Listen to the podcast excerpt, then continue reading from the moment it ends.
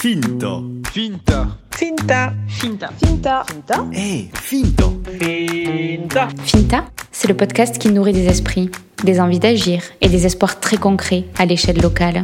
Finta part de l'Aveyron pour explorer les voies de la ruralité, à la rencontre de celles et ceux qui incarnent la diversité et l'incroyable vivacité de territoires que l'on croyait oubliés. Je m'appelle Lola Cross, je suis journaliste et je vous emmène dès maintenant. Pour ce premier épisode, une fois n'est pas coutume, on quitte l'Aveyron. Rendez-vous à quelques encablures de là, dans le Lot, à Figeac. J'y retrouve une Aveyronnaise expatriée, elle s'appelle Cynthia Born. À 34 ans, cette femme d'agriculteur et ancienne couturière a créé l'an dernier le premier sac isotherme français sans plastique, à partir de laine collectée sur les brebis lotoises et de lin. Alors avec Cynthia, nous allons parler de son entreprise, le mouton givré évidemment, mais aussi d'exode urbain et du nécessaire renouveau de l'agriculture en France. C'est parti. Toi, c'est quel sentiment, quelle émotion qui guide ton envie de... Euh, moi, c'est surtout le fait que bah, j'ai grandi de toute façon dans le rural. J'ai eu tous les désagréments et étant jeune, j'avais vraiment envie de partir à la ville. Je suis partie à la ville, je suis revenue. Euh, c'était pas pour moi. Et euh, il y a aussi le fait, le sentiment que ben, je suis mariée à un éleveur et euh, un éleveur de vaches et pas de brebis parce que souvent tout le monde me demande mais c'est votre laine qu'on Non, je n'ai pas de laine. mais en fait, on se, j'avais vraiment besoin de montrer que l'agriculture aujourd'hui a besoin d'un renouveau. Et ils sont en train de faire un renouveau parce qu'on parle d'agriculture intensive en permanence, qu'elle pollue, etc. Il n'y a rien que le fait aussi qu'on me dit qu'une vache pollue, c'est pas la vache qui pollue, c'est le transport de la viande qui pollue. Parce qu'il faut savoir quand même qu'il y a beaucoup de viande qui est vendue dans les supermarchés qui part en Italie se faire abattre ou finir d'engraisser et revenir en France. Donc au final, on se retrouve avec une empreinte carbone élevée puisque le transport est énorme pour moi, c'est important avec ce produit, je veux montrer qu'en ayant tout sur place, on peut faire des choses très bien. On peut euh, redonner euh, des revenus à nos éleveurs, on peut refaire vivre un milieu rural en faisant de l'emploi. Est-ce que tout le modèle agricole, finalement, il est un peu euh, basé sur, sur de l'absurde? Est-ce qu'il est ne s'est pas enfoncé dans des, des considérations absurdes, mais parce qu'il y a été amené par le politique, par des choix de consommation qui ont été guidés à un moment euh, vers de, euh, du tout tout de suite. Il y a ça, il y a, y a, aussi le fait que euh, ben, jusqu'à présent, on avait des marchands qui faisaient des prix corrects. Quand les grandes surfaces sont arrivées, on leur a baissé les tarifs. Mais il fallait toujours produire plus. Aujourd'hui, un agriculteur travaille à perte. Ça, c'est clair et net, il travaille à perte entre les frais de tracteur qui deviennent de plus en plus élevés. Entre, donc il faut arriver à trouver un autre système. Alors je veux pas euh, dorer l'image de mon mari parce que voilà, on peut plus faire de la monoculture ou du mono-élevage, c'est pas possible, faut arrêter. Donc ils ont mis en place des choses. En fait, on est en train, en France, ce qu'on apprend à un, un enfant qui est en école d'agriculture, on lui apprend les techniques des Américains. Mais les Américains se sont rendus compte que c'est pas possible il y a beaucoup de personnes qui, se sont, qui sont en train de repartir avec du canard, du poulet, de la vache, des, des, des, légumes et avoir tout sur la ferme. On repart sur le modèle des fermes de nos grands-parents en fait. Avec des systèmes qui s'auto Avec des systèmes qui s'auto-alimentent, avec la biodiversité qui alimente la chose et en remettant un cercle, un cercle de vie en fait. Retourner la terre, c'est pas bon, on le sait on, l'a entendu, on le sait, on tue la terre. Il y a de l'érosion, il y a tout ce qu'il faut. Il y a assez d'études qui le prouvent. Voilà. Après, euh, on n'écoute pas assez les agriculteurs. Les agriculteurs disent stop, on peut plus, c'est pas possible, on arrête. On les écoute pas. C'est eux qui sont. Parce que je pense qu'en pour en France, il faut, faut beaucoup d'études. Il faut, faut, faut que ça soit quelqu'un qui ait fait beaucoup d'études, qui nous dise comment faire. C'est ça, hein. aujourd'hui l'agriculture c'est ça. Il faut qu'un scientifique nous dise que c'est comme ça qu'il faut faire. Mais le scientifique il a vu que les éprouvettes. Hein. Il n'y a qu'un agriculteur qui peut dire comment sa terre elle est, surtout qu'il y a vécu, grandi, il la connaît depuis des générations et il sait qu'est-ce qui pousse chez lui et qu'est-ce qu'il peut mettre. Donc écoutons les agriculteurs. Arrêtons de, de vouloir donner, euh, dire à un agriculteur comment il faut qu'il travaille. Non, il sait très bien où, travailler. Donc c'est pour ça, moi, moi en fait, ce projet, c'est tout ça. C'est euh, c'est montrer, donner une voix aussi et, et, et, et expliquer comment euh, est le monde agricole. Moi, ça fait 15 ans que je suis dedans. Je suis pas du tout une fille d'agriculteur. J'étais une grosse citadine, fille de commerçant. euh, je connaissais rien du tout. J'ai fait l'amour, euh, un peu l'amour dans le pré. hein. je suis arrivée au début de ma relation avec mon mari. J'étais avec les jolies chaussures à talons aiguilles dans les champs. euh, voilà. J'étais vraiment le cliché. Aujourd'hui, euh, j'aide mon mari à créer des poulaillers mobiles. Je, voilà, je suis active parce que pour moi, c'est important. J'ai deux enfants et je veux leur montrer ce que c'est la vraie vie. Qu'est-ce que tu as appris si tu, as- si tu te souviens de celle que tu étais alors il y a 15 ans et celle que tu es aujourd'hui avec ce discours que tu portes comme si tu étais né dedans finalement? Ouais. Euh, par, par quoi tu es passé Qu'est-ce qui, Quels sont les enseignements que tu dois retenir peut-être s'il y a des jalons dans ces 15 ans? Ah, les enseignements, euh, rester ouverte. Ouverte à tout. Franchement, être curieuse et rester ouverte. Alors, je le suis de nature, mais il y a des fois, c'est vrai que. euh, moi, je vous donne, franchement, le, le challenge, c'est d'aller pendant un mois chez un agriculteur et lui dire euh, ben, Moi, j'aimerais beaucoup venir voir comment vous faites et j'aimerais travailler avec vous pour voir ce que c'est la vraie vie.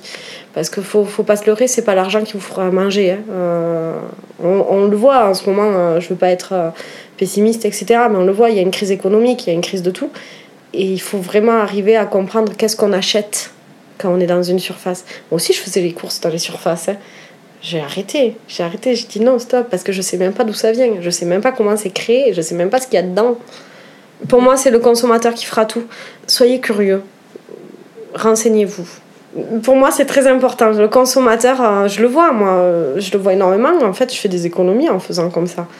Parce que j'achète vraiment ce que j'ai besoin, c'est tout. Mais après, euh, on peut aussi se dire, euh, ben, mon voisin, il a peut-être un, voilà, il a un jardin, il a pas le temps de tout faire.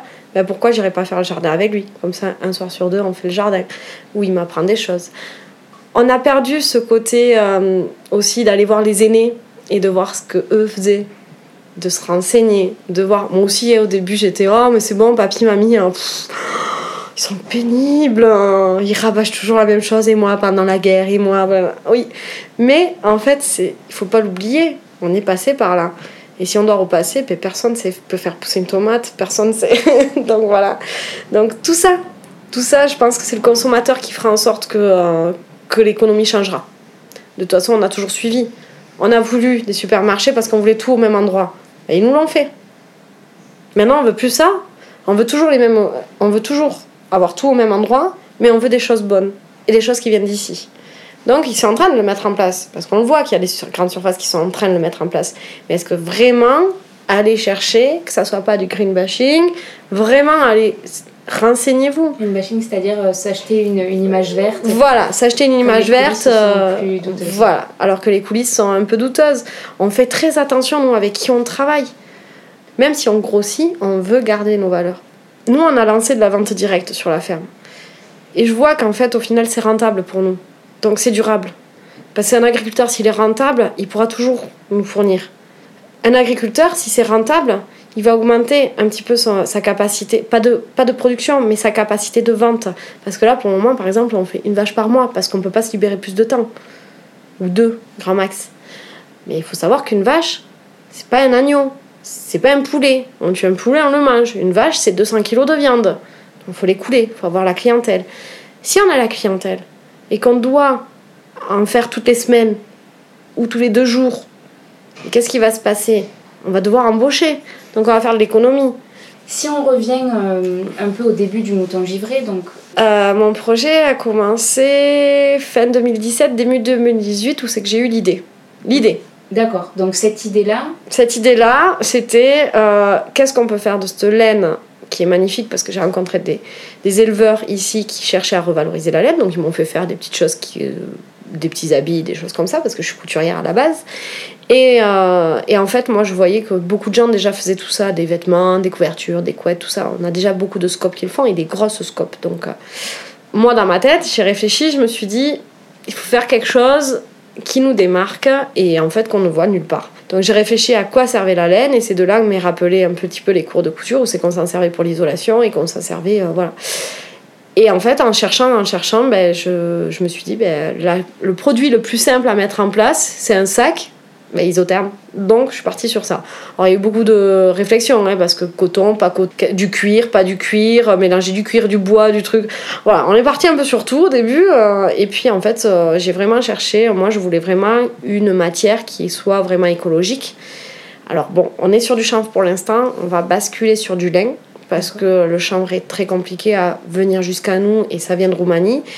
Et comme on a beaucoup de personnes qui nous demandent vraiment du Made in France, vraiment 100%, on va partir sur du lin qui vient de, du nord de la France. Donc on réduit encore notre empreinte en carbone et voilà. D'accord. Parce que initialement, euh, toi, l'idée, c'est vraiment de partir de la laine, mais ne faire que de la laine, c'était impossible. Non, parce que c'est pas assez costaud déjà. Faire un sac rien qu'en laine, ça aurait été pas solide. Donc euh, nous, on cherchait un produit durable.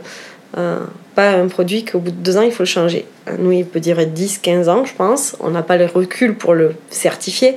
Mais sachant qu'on a allié du chanvre avec de la laine, ou du lin avec de la laine, parce que c'est la même fibre, sauf que c'est pas les mêmes coûts, et etc. C'est pas, pas la même fleur, mais c'est la même fibre. Et donc en fait, elle est solide. C'est une, c'est des fibres qu'on utilisait euh, pour la solidité. On voit bien les draps en lin ou des choses comme ça. Ça dure. Voilà, on voit. moi, je retrouve des, des, des couvertures, des draps qui datent de mes grands-parents et ils sont encore là, quoi. Donc, euh, donc voilà. Donc euh, on voulait vraiment un produit qu'on ne jette pas. Mais si jamais il se perd, ben il pollue pas. C'est déjà beaucoup. Voilà.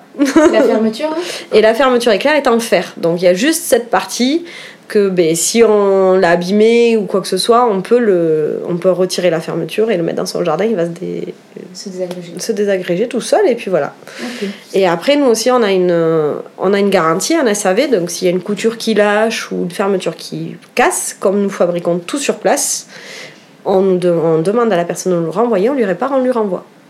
Et il est reparti. C'est une nouvelle consommation. C'est une consommation durable et responsable. En fait, on sélectionne énormément les, euh, les fermes. Donc, c'est des fermes qui ont les bêtes qui sont dehors, qui pâturent, parce que déjà l'avantage c'est qu'elles ont pris de la pluie sur la laine, donc euh, il y a un peu moins à nettoyer, il y a moins de paille quand on trie. Et, euh, et puis c'est le bien-être animal pour nous. une brebis c'est dehors, c'est pas, ça va pas être enfermé. Donc voilà, notre, notre charte pour récolter la laine c'est ça, des petites fermes. Donc Grand Max ils ont 600 brebis. Euh, parce que euh, dès qu'on monte un peu plus, euh, ben, c'est pas, c'est pas pareil. Et nous, on, on souhaite que même les petits puissent être récoltés parce que il y a certaines fermes qui n'avaient même plus de récolte de laine. Donc, euh, donc voilà, parce qu'elles étaient trop petites. Pas assez de laine à récolter, c'était pas rentable, donc on la récupère plus. D'accord, même pour l'isolation, tout ça Oui, à un moment donné, ouais, euh, si on va sur des, des contrées lointaines, euh, en montagne, euh, très loin, euh, il n'y avait plus du tout de récolte de laine. D'accord. Avant que toi tu fasses le constat pour le mouton givré qu'il y avait des quantités de laine disponibles sur le territoire qui n'étaient pas valorisées, Voilà. puisqu'elles partaient a priori en Chine pour la plupart. Ouais, 80% de la, de la laine française part en Chine. Alors bon, cette année, euh, c'est un peu compliqué. Ah oui, en plus. Eh bien oui, parce qu'il n'y a rien qui part et rien qui revient. Ouais. Donc voilà. euh, Donc elle était quoi cette laine? Elle a été jetée pour le- Non, en fait, elle a été payée vraiment très au rabais. Très, très au rabais. Parce qu'avant le Covid, on était à 35 centimes du kilo de la laine, ce qui est aberrant parce que déjà, ça rentabilise même pas le, le, coût le- du tondeur. le coût du tondeur, euh, le, euh, le coût de l'attrapeur, parce qu'on parle que du tondeur, mais il y a l'attrapeur aussi à payer. Donc voilà. Et, euh, et là, après Covid, on leur a annoncé du 10 centimes du kilo. D'accord. Voilà, donc euh, c'est catastrophique. Nous, on a opté pour faire du 50 centimes du kilo dans un premier temps. Et dès qu'on pourra faire des volumes plus, plus importants, euh, ben on, comme on baissera au niveau de, du lavage ou du feutrage ou d'autres parties, d'autres- étapes, d'autres ateliers de la transformation de la laine, ben cette partie qu'on va récupérer, on ne le prend pas pour nous en marge, on le rebascule sur les leveurs. D'accord. Donc on leur payera la laine plus cher. D'accord. Parce que là, sur une brebis, par exemple, aujourd'hui, tu tombes une brebis, combien de kilos tu récupères Euh, 1,5 kg, 1,8 kg, ça dépend. D'accord. Voilà. Et là, combien vous en avez euh, récolté pour Là, les- on a récolté 2 tonnes 5 pour l'année. Donc c'est déjà énorme parce qu'il a fallu la mener à laver. Donc là, on a fait ah ouais, 2 tonnes 5, mais le camion, le truc, le... waouh, on n'a pas pensé à tout ça. Donc euh, en fait, on, on a trouvé les solutions. Où est-ce que vous allez la faire laver la laine Alors, on l'a fait laver euh, dans le Gévaudan, à Sog. C'est une euh, société qui. qui est- c'est des machines qui datent d'avant-guerre et qui sont vraiment un patrimoine, un, un patrimoine de la France qu'il faut garder parce que c'est la dernière. euh, c'est le dernier centre de lavage comme ça en France. Et euh, c'est lavé avec euh, du bicarbonate et du savon de Marseille. Donc on n'a pas du tout de, produits chimiques. Et les eaux sont retraitées. euh, l'eau, le, avec le soin dedans est récupérée par les agriculteurs pour, être, pour épandre, pour, pour engrais en fait. En fait, tout ce qu'on transforme, on l'apporte, on n'est pas de perte et on l'apporte pour quelque chose d'autre. Toute la philosophie derrière le mouton givré, enfin moi ce que, ce que j'en retiens finalement, c'est qu'il faut apprendre à regarder ce qu'on a sous les yeux, ce qu'on a dans les mains, sur le sol, enfin voilà. On, a l'impression qu'avec la laine que tu utilises pour le mouton givré, tu as trouvé presque une source, euh, une source Inépuisable. inépuisable parce que pour le coup, euh, tant qu'il y aura euh, de l'élevage et des, des brebis sur le territoire, il y aura de la laine euh, une fois par an euh, à récolter en quantité. Donc, est-ce que est-ce que c'est ça, apprendre juste à regarder ce qu'on a sous les yeux? Moi, je pense qu'aujourd'hui, il faut vraiment qu'on qu'on voit déjà ce qui est utile, ce qu'on a vraiment besoin. Parce qu'on a beaucoup de choses, que ce soit dans les maisons, dans nos voitures, dans nos... partout. A des choses qui ne servent pas à grand-chose, c'est du superflu. Et voir comment on peut modifier ça pour qu'ils deviennent plus vertueux et, et qu'ils fassent vivre quelqu'un sur notre territoire.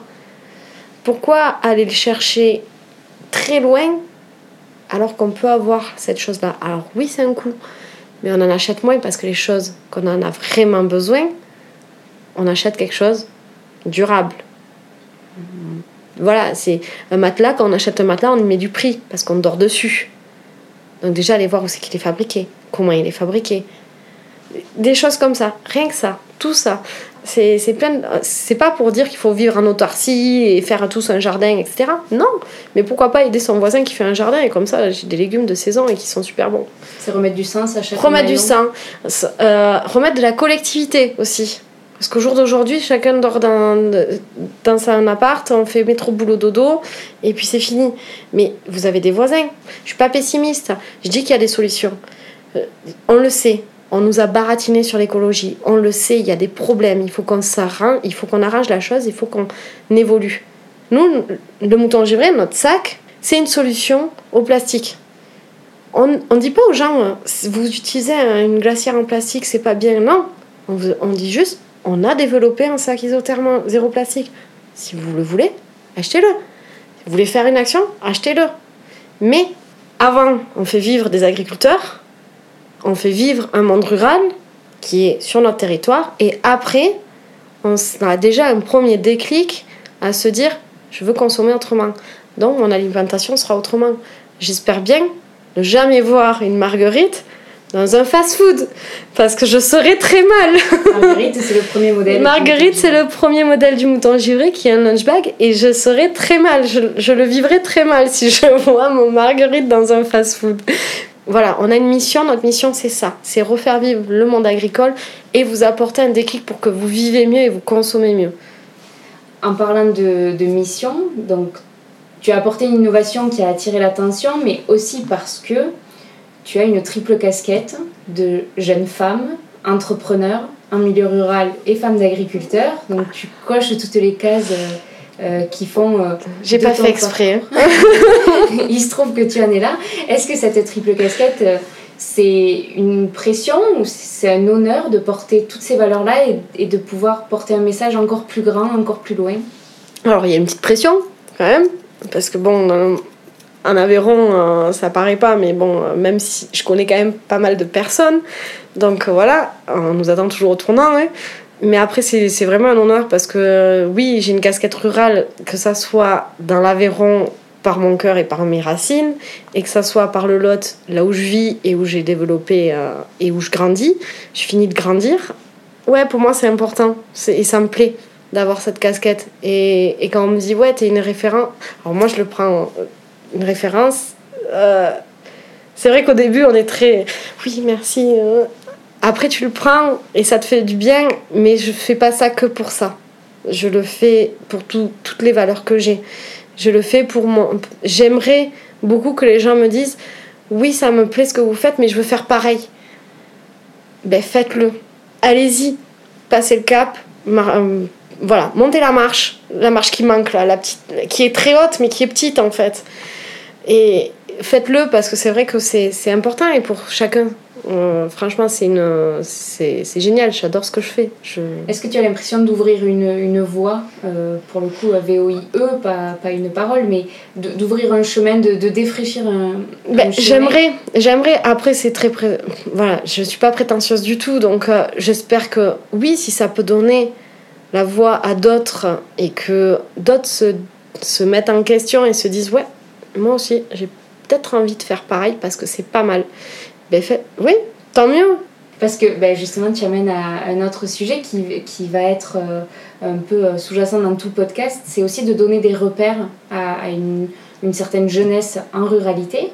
Mais mine de rien, tu incarnes quelque chose, tu incarnes le fait que c'est possible en rural et qu'il y a plein de ressorts à activer euh, très localement. Et, et je pense que c'est important d'avoir des repères dans le paysage dans lequel on vit, juste pour savoir que c'est possible. Mm. Ce manque de communication, il a pu bloquer certaines générations peut-être avant Ouais. nous. Mais aujourd'hui, il est urgent de lever ses freins et d'avoir des visages qui nous aident à aller- Ouais. Alors moi, ce que je dis, c'est qu'il faut, faut faire un réseau. Vraiment bouger dans les réseaux. C'est le plus important. Si on n'a pas de réseau, c'est sûr que c'est compliqué dans le rural. C'est pour ça qu'il faut bouger. Parce qu'il faut aller chercher ce réseau. Donc faites. Ouais. Faites, allez voir les gens. C'est euh, c'est trouver des soutiens pour pousser des portes, c'est c'est ça le réseau? Le réseau, c'est euh, c'est des soutiens. Oui, oui, c'est des soutiens pour pousser des portes, mais c'est surtout des, des, des porte-paroles au final. Parce que quand ils ont aimé, ils en parlent. Des amplificateurs de voix. Voilà, ça amplifie la voix. Et c'est génial. Parce qu'ils le font de bon cœur, parce que ça leur plaît. Ils le font pas euh, question. C'est pas une question euh, de, de business ou quoi que ce soit. Ils le font de bon cœur parce que euh, il y a des gens comme nous qui, qui aiment tout ça, mais qui n'ont pas qui n'ont pas la capacité de faire ça ou qui n'ont pas eu l'idée ou qui n'ont pas voilà mais qui adorent l'idée ou qui n'ont pas spécialement envie de faire ça mais qui adorent l'idée et qui en parlent. Et il y a des choses énormes. En Occitanie on est énormément accompagné mais on ne le sait pas. Il y a énormément d'accompagnement. Donc n'hésitez pas à pousser les portes de la région etc Quel a été ton premier pas, toi, pour te faire accompagner? À quel moment tu t'es dit, ok, j'ai cette idée, maintenant il faut que ça passe dans moi ça a été les premières Occitanie D'accord, donc un réseau euh, de un femmes. réseau féminin, un pré-incubateur. Ça a été celui-là qui m'a vraiment euh, fait énormément évoluer parce que, ben oui, comme je dis, on est dans le rural, donc on n'a pas grand-chose. Au niveau de l'accompagnement, on n'a pas de grosse structure qui nous accompagne. Franchement, la communication peut être facile avec tous les outils qu'on a maintenant. Il suffit juste d'avoir les bonnes personnes et d'avoir notre bonne cible. Quand tu... Donc si on revient au, au territoire, donc tu es, tu es né, tu as grandi en Aveyron, tu es aujourd'hui à quelques kilomètres de la Ah, je suis pas tu peux la voir à l'horizon. Euh, en quoi ce territoire, il te nourrit? Est-ce que tu sais dire ce qu'il représente dans ta construction personnelle? Euh, en quoi il me nourrit? Alors moi, il me nourrit parce que j'ai toujours dû me, me débrouiller toute seule. Parce que oui, on est dans le rural, euh, il fallait se débrouiller. Si on voulait se promener, euh, si on a- surtout moi qui n'avais pas de mobilette ou de scooter, euh, j'étais tout à pied. Donc j'ai énormément marché. Mais mais ouais, en fait, c'est ça, la débrouille. Je pense que ce rural, ce monde rural et mon territoire, c'est la débrouille. Il faut qu'on se débrouille avec ce qu'on a et, et, on y va. Et j'ai toujours été comme ça. Je me suis toujours débrouillée. Jamais, pas demandé de l'aide vraiment ou c'est que j'étais en catastrophe. J'ai jamais demandé d'aide. Je me suis jamais plaint. Pour moi, la vie, elle est simple. Tant qu'on a euh, à manger et un toit, c'est déjà très bien. Euh, la simplicité de ce territoire aussi. On est simple. Et, euh, et les gens, parce qu'en fait, on est très accueillant ici. Et on a vraiment. Même si on nous dit, ouais, c'est un territoire, la campagne et tout ça, mais on adore accueillir. Si tu devais euh, retenir qu'une seule conviction, quelle, euh, quelle serait-elle? Qu'est-ce qui fait que tu te lèves le matin En en quoi tu crois profondément? À mieux, C'est-à-dire? On peut faire mieux. toujours mieux, Toujours mieux. aller de l'avant. Pas Ouais. toujours plus, mais toujours mieux. Toujours mieux. Pas plus, mieux. Parce qu'on n'a pas besoin de plus. Donc tout, tout ce qui régit ta vie, c'est ça Ouais, toujours- pas m'améliorer, mais améliorer notre vie et, et notre. euh, pas, je vais pas dire économie, mais euh, notre façon de vivre. Toujours, on peut faire mieux. Euh, on- comment dire je sais pas comment le dire. C'est la résilience. Ouais, c'est la résilience en fait, voilà, tout à fait. C'est la résilience. On peut faire mieux avec ce qu'on a en fait. Dans Euh, l'environnement qu'on a. euh, on n'a pas besoin de plus. Pourquoi toujours aller chercher plus? Euh, On a des problématiques euh, écologiques, etc. Donc euh, pourquoi aller chercher plus alors qu'on a déjà beaucoup de choses? On a voulu abandonner des, des, des savoir-faire, etc. Et aujourd'hui, on va le dire, hein, dans le Covid, qui c'est qui a été là? Les infirmiers, les couturières, on a eu euh, les ambulanciers, on a eu les agriculteurs, on a eu, euh, on a eu tous les caissières. C'est tous des métiers qui, au final, aujourd'hui, sont dévalorisés. Mm. Eh bien, ouais, mais c'est nous qui avons fait tourner le pays. on est un territoire où c'est que l'agriculture, on était énormément. On perd la moitié des agriculteurs chaque décennie. Et pourquoi? Je reviens toujours à l'agriculture parce que je vis dedans. Mais il y a tout le reste. Les hôpitaux, on n'en a plus. Nous, à Figeac, on n'a plus de maternité. À Decazeville, il n'y a plus de maternité. C'est ça, on est en train de perdre tout ce qu'on avait alors que c'est l'essentiel. Est-ce que toi, euh, tu aurais pu re- recueillir la laine, la, la récolter à, Figeac et installer ton entreprise à, à Toulouse, dans une métropole euh, Ouais, t'a- j'aurais pu, ça aurait été facile. choix-là. Mais est-ce que le fait de rester ici, c'est aussi euh, euh, voilà, occuper le territoire et, et peut-être espérer faire revenir du service public un jour ou en tout cas. euh, Moi, je pense que de toute façon, euh, les villes sont saturées. On a fait la... l'exode rural, Mhm. on va faire l'exode euh, Urbain. urbain bientôt, je pense. Il y a beaucoup de gens qui vont chercher à vendre là où ils sont et à partir à la campagne parce qu'ils se sont rendus compte qu'en fait, c'était plus vivable. Le Covid a accéléré la chose. Et je pense qu'aujourd'hui, oui, on peut refaire vivre euh, des petits villages. Nous, on a encore, heureusement, on a encore notre petite école. Qui, ils ont, mon fils, ils sont six dans sa classe. Mais c'est génial. Ils apprennent vachement mieux. Ils ont. euh, voilà, moi, ma fille, je crois qu'ils sont. Ouais, je crois qu'ils sont 6 ou 7 aussi. Donc voilà. Alors, En quelle classe ils sont? alors moi, c'est du CM2 et du CP. Enfin, CM2, CE1 maintenant. Euh, Ils ont euh, des petites classes, ils sont 20. Donc, c'est des, multi des multiniveaux. Donc, ils ont trois niveaux ou deux niveaux. La maternelle, ils sont tous ensemble. Mais ils ont une question euh, de solidarité. Ils s'entraident. Ils... C'est... Et est-ce que donc là tu, tu dépeins quand même une campagne euh, qui est belle, qui est toute rose et qui on a on a un peu ce discours euh, Ouais, mais non, euh, faut pas se leurrer. hein. Il y a les odeurs de fumier, il y a le coq qui chante. euh, faut, faut... Voilà. hein, mais euh, quand tu dis qu'on s'attend peut-être à un exode urbain, est-ce que les campagnes sont prêtes à accueillir du monde et, Je pense et- que on peut l'être prête. Après, euh, ça va pas être. le- Voilà, on il y aura pas tout le monde qui va le faire. De toute façon, euh, tout le monde n'est pas prêt à ça. Parce qu'il faut, faut pas oublier, les, les salaires ne sont pas les mêmes qu'à la, la ville. hein. Nous, on est SMIC un peu plus que le SMIC, mais on n'a pas des salaires de, de ministre, quoi. Mais euh, la vie est quand même mieux. Donc il y a des choses à faire. Euh, L'agriculture, euh, on perd des agriculteurs en permanence parce que ça ne se renouvelle pas, parce qu'il y, y a des enfants qui veulent pas faire agriculteur. Euh, tout le monde n'a pas envie parce que ben, pourquoi? Parce qu'on a montré que l'agriculture c'est pas rentable et que c'est travailler 70 heures pour rien gagner. Voilà ce qu'on a montré à nos enfants. Maintenant, il faut changer la donne. Il faut dire si, si, si, si, tu peux avoir une belle vie. Mais il y a du travail avant. Mm. Et c'est à nous à le mettre en place. c'est ce que tu dis à tes enfants? Oui. Mais moi, mes enfants, ils veulent tous agriculteurs. Ouais. Même ma nièce, ils veulent reprendre la ferme, euh, ils sont à fond dedans. Mais parce qu'on leur montre euh, aussi le bon côté d'être agriculteur. Il n'y a pas que le mauvais. Euh, alors oui, on part pas en vacances tout le temps. Euh, oui, on fait pas des voyages de fou. Mais euh, rien que déjà, je leur dis les enfants, on plante la tente dans le jardin et vous dormez dans la tente avec les copains, mais ils sont contents quoi. Il n'y a pas besoin de plus, il n'y a même pas besoin de partir quoi. Donc ouais, ils sont. euh, moi, je dis à mes enfants que euh, oui, c'est dur la vie. De toute façon, n'importe quel métier est dur. Euh, parce que ou ça sera des heures interminables et voilà, des rendez-vous à droite à gauche, ou c'est un boulot à la terre, etc. Moi, mon fils a des difficultés à l'école. Il est dyslexique, ok. Mais par contre, il connaît toutes les plantes.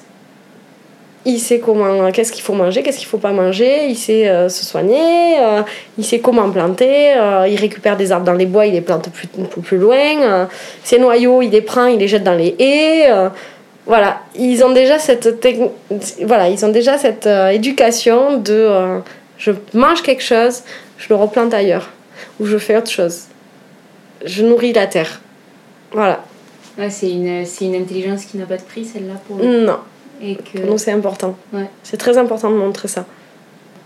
Si une question maintenant que toi tu as vu que de la laine euh, lotoise tu pouvais faire un sac isotherme, est-ce que tu as imaginé, est-ce qu'il y a des- d'autres idées qui t'ont traversé de matières présentes là autour de toi et qui feraient de, de beaux produits? Est-ce que depuis que tu as lancé le mouton, euh, Moi, ce que je, je trouve dommage, c'est qu'aujourd'hui, les cantines, elles ont beaucoup de restes et qu'elles n'ont plus le droit de le donner. Alors que, par exemple, un, un porcher pourrait très bien, parce que comme c'est cuit, pourrait très bien le donner au cochon et ça éviterait de donner des farines animales. Après, euh, moi, ce que j'aimerais beaucoup, c'est. Mais c'est relié à l'école souvent. Euh, parce que je trouve qu'à l'école, il y a beaucoup de choses qui peuvent être mises en place. Rien que déjà, on se plaint que les enfants ont trop chaud, etc. Mais tout est bitumé autour des écoles. Et pourquoi on mettrait... Moi, je préfère franchement, euh, parce que j'ai eu mon fils qui a eu un accident et qu'on a dû aller à l'hôpital, parce qu'il s'est tapé la tête contre le bitume. Mais pourquoi on ne remet pas de l'herbe? Je préfère avoir des taches d'herbe sur les pantalons que d'avoir une commotion cérébrale. Voilà, des, des, des choses comme ça, mais en fait, il faut juste regarder autour de soi et se dire, mais il y a des choses qui sont aberrantes. On ne peut pas continuer comme ça. C'est voilà, ils n'ont pas un pet d'arbre dans les, dans les euh, mettre, euh, ben, pourquoi pas, euh, quelqu'un qui, qui, qui a des poules, euh, euh, faire un petit poulailler à l'école. Ça se fait, c'est en train de se, se faire. Quand on me dit qu'il faut plus d'élevage, que vous soyez végétarien, soyez végétarien, il n'y a pas de souci, je, moi je m'en fous. C'est c'est votre vie, c'est voilà. Mais moi, on m'interdira pas de manger de la viande. J'ai grandi tant comme ça. Tant que je sais d'où elle vient, comment elle a été levée, etc., qu'elle n'est pas en cage, et etc., moi, ça me va. Si ça a été fait dans le respect des règles, ça me va. On, on ne pourra pas vivre un, un jardin de permaculture sans fumier, par exemple de poules, rien que de poules. Oui, mais les poules, au bout d'un moment, t'en fais quoi si tu, Je veux dire, on va pas les laisser mourir pour rien. Elles auront grandi, vécu pour rien. C'est pas. Au final, on. Moi, je dis toujours à mes enfants, quand on tue une bête, on la mange. Parce qu'elle a été sacrifiée pour nous. Donc le respect, au moins, c'est de la manger et c'est de ne pas la jeter. Aujourd'hui, on tue à foison et au final, on a des pertes et on les jette. Oui, voilà. on en revient à une autre absurdité euh, pour le coup Voilà. agricole. Voilà, c'est c'est tout ça. Pour vivre, il faut produire beaucoup sans se Voilà. soucier de. Donc c'est toutes ces petites choses, il faut regarder autour de soi et il y a plein de choses qui peuvent être changées. Ouais, bon, c'est peut-être une question piège, mais comment tu imagines euh, l'agriculture en 2030 Ah. Ou la ruralité en 2030 En 2030, alors la ruralité, je sais pas, mais l'agriculture, je peux dire. Moi, l'agriculture en 2030, euh, je la souhaite. Je la souhaite. Parce que je. On ne sait pas si ça sera. Mais je la souhaite vraiment euh, qu'elle travaille avec la nature. On revient toujours au cycle de la vie. Euh, Qu'elle se reconnecte qu'elle se reconnecte en fait. Euh, moi, mon mari ne travaille plus les terres, fait, Quand tu dis ne travaille plus, ne laboure il laboure plus. Voilà. Il sème en direct, donc c'est-à-dire que quand on a une prairie qu'on voit qu'elle est un peu euh, elle pâtit parce qu'il manque des choses, on ressème et c'est des mélanges. Il y a du trèfle, il y a du, il y a plein de choses. Je pourrais pas dire tout parce qu'il y en a trop, mais c'est mellifère, donc pour les abeilles. Donc déjà on a un premier cycle, donc on nourrit les abeilles. Les abeilles, nous, quand elles sont nourries et qu'on garde les abeilles, elles pollinisent nos légumes. On a des vaches, donc on fait un pâturage tournant, c'est-à-dire qu'on redivise nos parcelles en petites parcelles et on déplace nos bêtes deux, voire trois fois par jour. Mais c'est juste aller déplacer le parc juste à côté, donc ça enlève le filet, elle passe dessous et c'est fini, on déplace l'eau, c'est fini. pour, ne, pour faire travailler tous les sols. En fait, c'est pour faire travailler et c'est surtout pour pas qu'elle rase trop court. Parce qu'une plante, quand elle est rasée trop court, elle ne repousse pas.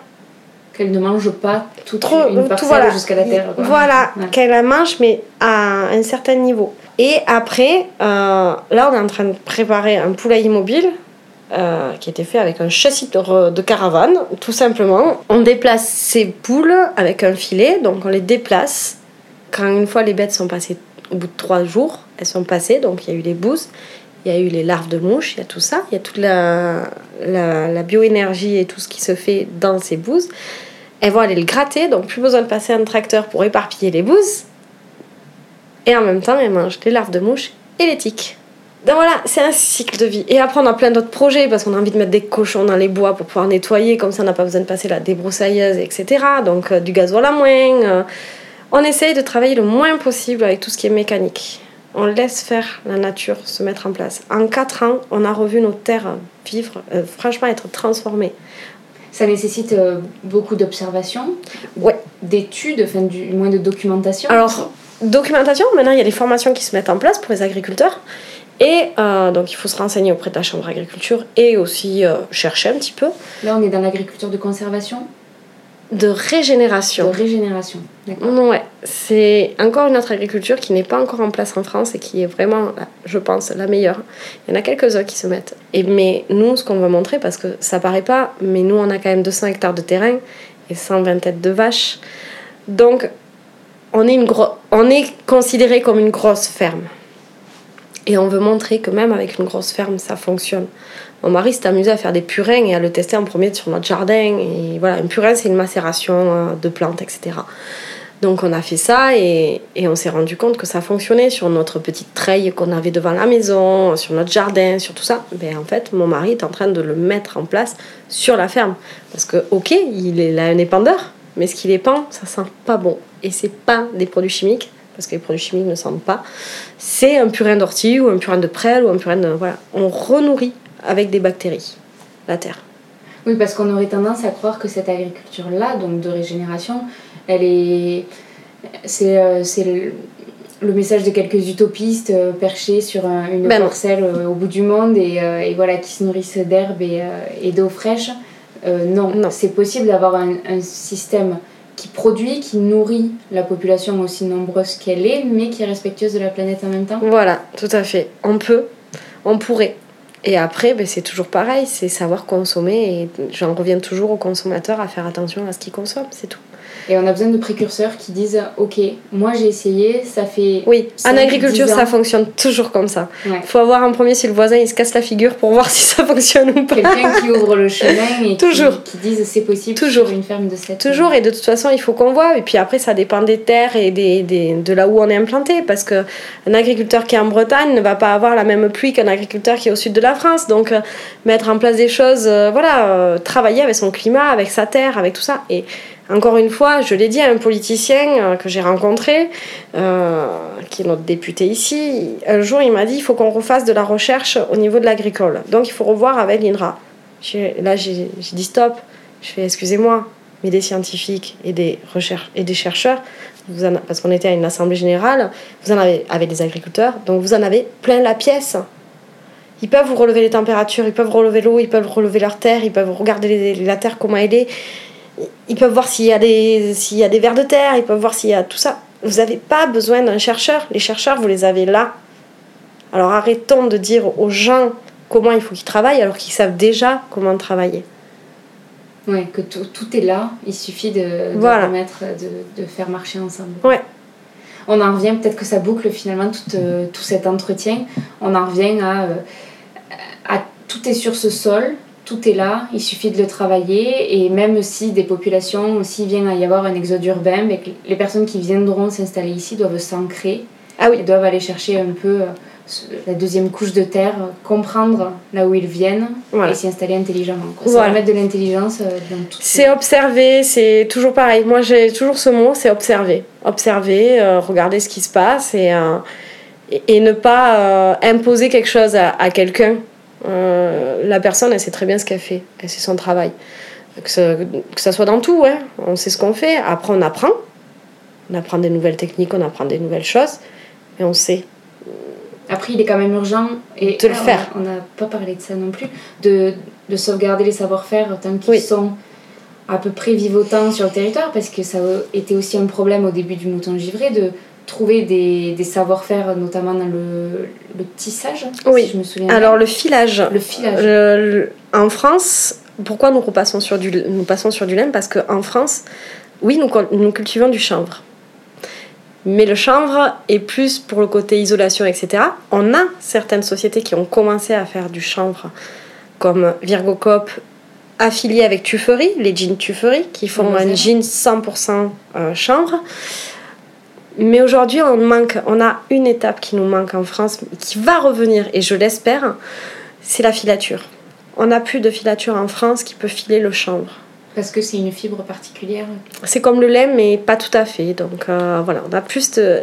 Dans, en Alsace, il y a une société qui est en train de remettre ça en place, qui a racheté une filature. Donc on espère, on souhaite que ça va bientôt arriver. Parce que nous aussi, on aimerait beaucoup garder le chanvre. Parce qu'on aime beaucoup cette plante, on la trouve extraordinaire. Elle fait énormément de choses. Faites des petites recherches sur le chanvre, vous verrez. Alors oui, c'est une jolie plante de cannabis. c'est un cousin de cannabis, mais ça n'a pas de THC. Donc on se retrouve avec une plante qui n'est pas psychotrope. Voilà. Mais par contre, elle peut faire énormément de bien en huile, etc. Pour tout ce qui est problème articulaire, pour tout ce qui est. Donc, on a. Tout le, côté thérapeutique. Voilà, côté thérapeutique. Isolation, alimentation, graines, farine. Euh, on en a. Ça, ça fait tout. Du papier, du bois, de chauffage. Du, et du bien au sol. Et du bien au sol, parce que, en fait, ça absorbe autant de CO2 qu'une forêt de 1 hectare. Un hectare de chanvre absorbe autant de CO2 qu'un hectare de forêt. Mais l'hectare de forêt, il le fait en un an, en 12 mois. Le chanvre le fait en 3 mois. Donc voilà. Donc on a. Et puis en plus de ça, elle nourrit la terre et puis après elle le ressort en oxygène et on a plein de choses magnifiques. Ça dépollue les sols puisque ça absorbe tout ce qui est euh, métaux lourds. Donc voilà, donc euh, c'est une plante miracle, hein. mais elle n'est pas si miracle que ça parce qu'on l'utilisait avant. Avant que le coton et que le synthétique arrivent, on l'utilisait. Et aujourd'hui, qu'est-ce qui explique et à quel moment ça s'est passé d'ailleurs? Pourquoi la, France a perdu ces, ces industries-là? À cause des industries lobby de coton et de synthétique. Est-ce que là, tu penses qu'on est à un moment charnière aussi pour euh, choyer ces savoir-faire qui, oui. certains ne sont pas passés loin de la mort, mais ça vivote encore. Est-ce que c'est maintenant ou jamais qu'il faut euh, revaloriser l'artisanat? Tout à fait. C'est maintenant ou jamais où c'est qu'il faut montrer qu'on peut faire et on sait faire. Euh, parce qu'il y a encore des gens qui peuvent nous apprendre et il y a encore des, des gens qui ont envie d'apprendre. Et on a une demande importante nous, c'est simple, dès qu'on présente le sac, mais c'est génial, je vais en commander un. Voilà, c'est. J'ai même pas besoin de le vendre plus que ça parce qu'il se vend tout seul presque. Il est un peu intemporel parce qu'il a la couleur du chanvre, donc de la nature, du lin, couleur naturelle, donc il passe à tout le monde et il est pratique. Donc voilà. Et en fait, je ne vois pas des fleurs, mais c'est, c'est un produit que tout le monde a, un sac isotherme, mais qu'on s'est jamais posé la question comment c'était fabriqué. Et aujourd'hui, les gens demandent ça. Où c'est fabriqué Comment c'est fabriqué Est-ce que c'est écologique? Tous. La première question qu'on nous demande, c'est où c'est fabriqué? Donc bientôt 100%. Euh, euh, bientôt 100% français. Bientôt là. Ben, d'ici euh, ouais, d'ici un petit peu, on finit d'écouler nos stocks de chanvre, on les a, on va pas les jeter. Après, pourquoi on était parti en Roumanie? Parce que de toute façon, même si on cultivait en France, il fallait l'envoyer en Roumanie pour être filé. Donc, autant enlever un transport et une empreinte carbone en moins euh, en prenant directement chez les Roumains. Merci Cynthia. Merci à toi. Merci. Vous êtes arrivé au bout de ce nouvel épisode de Finta. S'il vous a plu, parlez-en autour de vous, partagez-le à vos amis, c'est le meilleur soutien que vous puissiez apporter à Finta pour qu'il continue son chemin. Retrouvez Finta sur Instagram et sur Facebook, finta.lepodcast, pour ne rien rater des nouveaux épisodes et de leurs coulisses. On se retrouve dans 15 jours. D'ici là, gardez l'œil ouvert, soyez curieux.